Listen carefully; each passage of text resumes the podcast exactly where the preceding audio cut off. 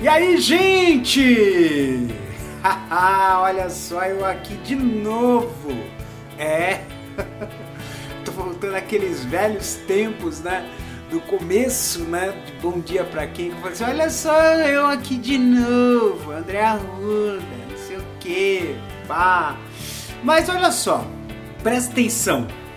Hoje é dia 3 de março de 2024. E aí eu sempre lembro daquela história, né, do das águas de março fechando o verão, a promessa de vida no seu coração, no meu coração, não sei. O que me importa aqui é que as águas de março, né? Eu sempre lembro dessa música, né, do, interpretada divinamente por Tom Jobim e uh, Elis Regina, né? E, esse, essa história das águas de março lembra um pouquinho o seguinte, né? Porque a gente, a gente fala que tá fechando o verão, só que o, o verão ele só efetivamente se encerra no dia 20, 21 de março, né? Então, lá na terça parte do mês de março, né? E aí, e aí parece que essa questão, esse negócio da, das águas, de fechar o verão no mês de março, tem uma conotação de saudade antecipada, de uma saudade ansiosa, né? Aquela ansiedade que se tem pelo fim, porque a gente sabe que está terminando, mas a gente quer poupar-nos de um sofrimento, a gente quer que acabe logo de uma vez para nos poupar do sofrimento. E, e, e é nem sempre assim. É, acho que tudo tem seu ciclo começo, meio, fim, os caramba quatro, normal de isso acontecer na vida da gente. Mas o ponto aqui é a gente não ficar esperando pelo fim, a gente ficar vivendo a vida até o fim, que é diferente. Quando a gente fica ansiando pelo final, a gente simplesmente trava e se congela. A gente fica congelado, porque a gente sabe, ó, eu não tenho, eu não vou fazer mais nada porque vai acabar, porque tá no fim mesmo. Mas será que a gente tem que mudar um pouquinho nossa linha de pensamento para em vez de ser para o fim e sim até o fim? Porque existe uma frase que costuma se dizer muito, né? Que é enquanto há vida, há esperança. Isso faz parte muito da nossa vida, porque se ainda existem possibilidades, por que a gente não pode acreditar nelas? E esse ponto, às vezes a gente olha assim, putz, cara, é... não há nada a fazer, não há nada o irremediável, o imponderável, o inevitável, o impossível. Talvez a gente espere por um milagre que seja o, o improvável, mas se a gente estiver construindo isso, a gente vai, a gente consegue, mesmo que seja impossível. A gente vive à espera de um milagre, ou se esse milagre não vier, de que todo o esforço foi feito para ele e de que tudo foi feito até ali valeu a pena. Então, não esperamos a chuva passar. Até mesmo tem uma música da Ivete Sangalo, quando a chuva passar, quando o vento abrir, abra a janela e veja, eu sou o sol. Mas o ponto aqui, é, talvez a gente seja o nosso sol, talvez por mais que o tempo lá fora pareça turbulento, se a gente cultivar em nós a nosso, o nosso sol interior, não existe tempo ruim que a gente não possa enfrentar. E aí começa março. Março, terminando março, nós vamos a primeira quarta parte do ano já foi pro beleléu e aí você vai fazer, o que, você fez? Não, não pense o que você fez. Pense no que você está fazendo. Talvez esse seja uma das coisas mais importantes que a gente possa fazer. Porque quando a gente fica assim, ah, você fez isso, você fez aquilo, você não fez isso, você não fez aquilo, tudo isso nos deprime. Porque o passado ele é um ponto de referência, mas tem que continuar no passado. O presente está aí, ele nos é um presente, é uma dádiva. E aí, isso nos dá o poder e a responsabilidade de agir sobre ele. Olha só que legal! Ter o poder e ter a responsabilidade de guiar os nossos destinos. Uau! Que maravilha! E por fim, as águas de março, elas podem não significar um impedimento, um tempo ruim. Talvez seja para varrer aquilo que está atrapalhando a nossa vida.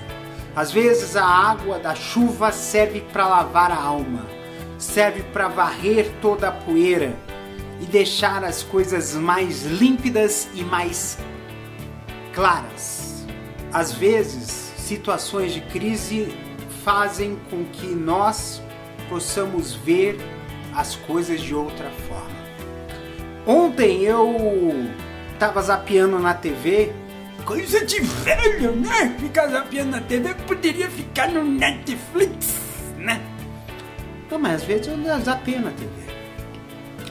E aí estava passando na TV Cultura o Café Filosófico e, e estava falando sobre a questão das cidades, das cidades inteligentes, entre aspas, porque tudo tem um viés, né?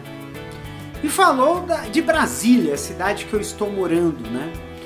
E, e a concepção da cidade, ela é um tanto higienista, mas na verdade era o pensamento corrente que existiu desde sempre, inclusive no início do século, quando no final do século anterior a esse, ao anterior, né, o século XIX, olha, nós estamos no século XXI. Né?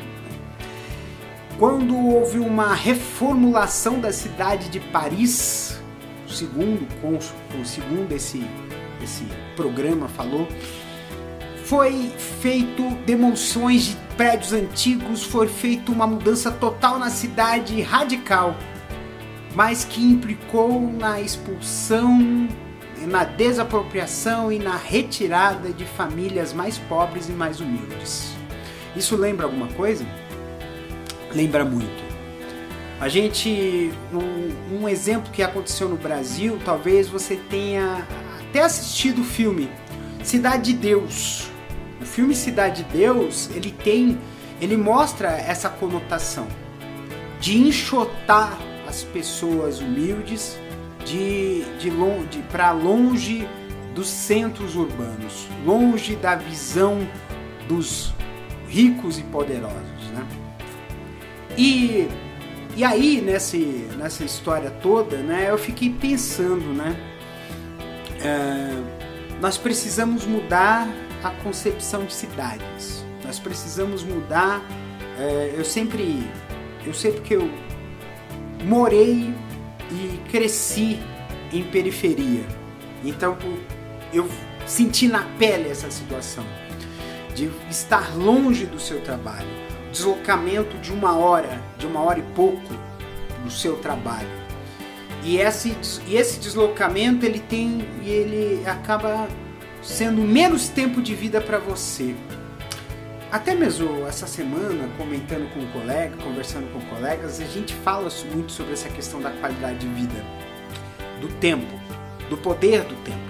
E isso acaba tendo relação com as águas de março que eu falei no começo e com o fato de nós estarmos, depois de terminado esse mês que está começando agora, chegar a um quarto, a quarta parte a primeira quarta parte de 2024. Aí vai assim, nossa, o tempo está voando.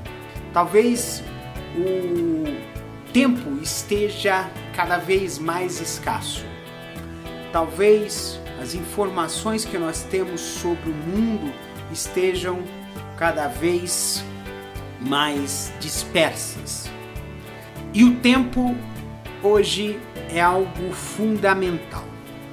Ontem mesmo teve uma influenciadora digital que falou assim: Olha, eu estava aqui, eu, não, eu me recuso a, a ter um, um, encontro com uma pessoa que de supetão, vamos, vamos ficar, vamos fazer. E eu achei isso totalmente correto, porque o tempo talvez seja a única coisa que você tenha que você pode usar para você ou dar para alguém. E é algo seu, é seu. Não tem quem tire de você o seu tempo a não ser que você permita que outro tire o seu tempo. E aí a gente acaba tendo essa, esse pensamento de que a gente precisa, com todas as letras, valorizar o nosso tempo. Assim como eu quero que valorize o seu ouvindo este episódio. Este episódio de podcast que aos domingos à noite, na hora do fantástico chão da vida. Eu gosto muito do, do, do, dos primórdios, os tempos mais primórdios do, do Fantástico era legal, tinha, tinha dança e coisa e tal. Mas isso não era nem que eu era nascido. Mas fazer o que? nas décadas de 80 e 90, o programa que eu mais gostava era o Video Show. E, e só e era só coisa do passado, do passado do passado. Que seja. Mas o tempo hoje, mas como diria o poeta Cazuza, o tempo não para. E que essa semana seja um, que o tempo não precise parar mas que você tenha tempo de sobra para viver bem a sua vida. Então, gente, um beijo no coração de vocês, um bom término de domingo. Eu sei que é. Ah, amanhã eu tenho que trabalhar. Tudo bem, mas que essa semana seja linda e vitoriosa para você e para todos nós. Um beijo!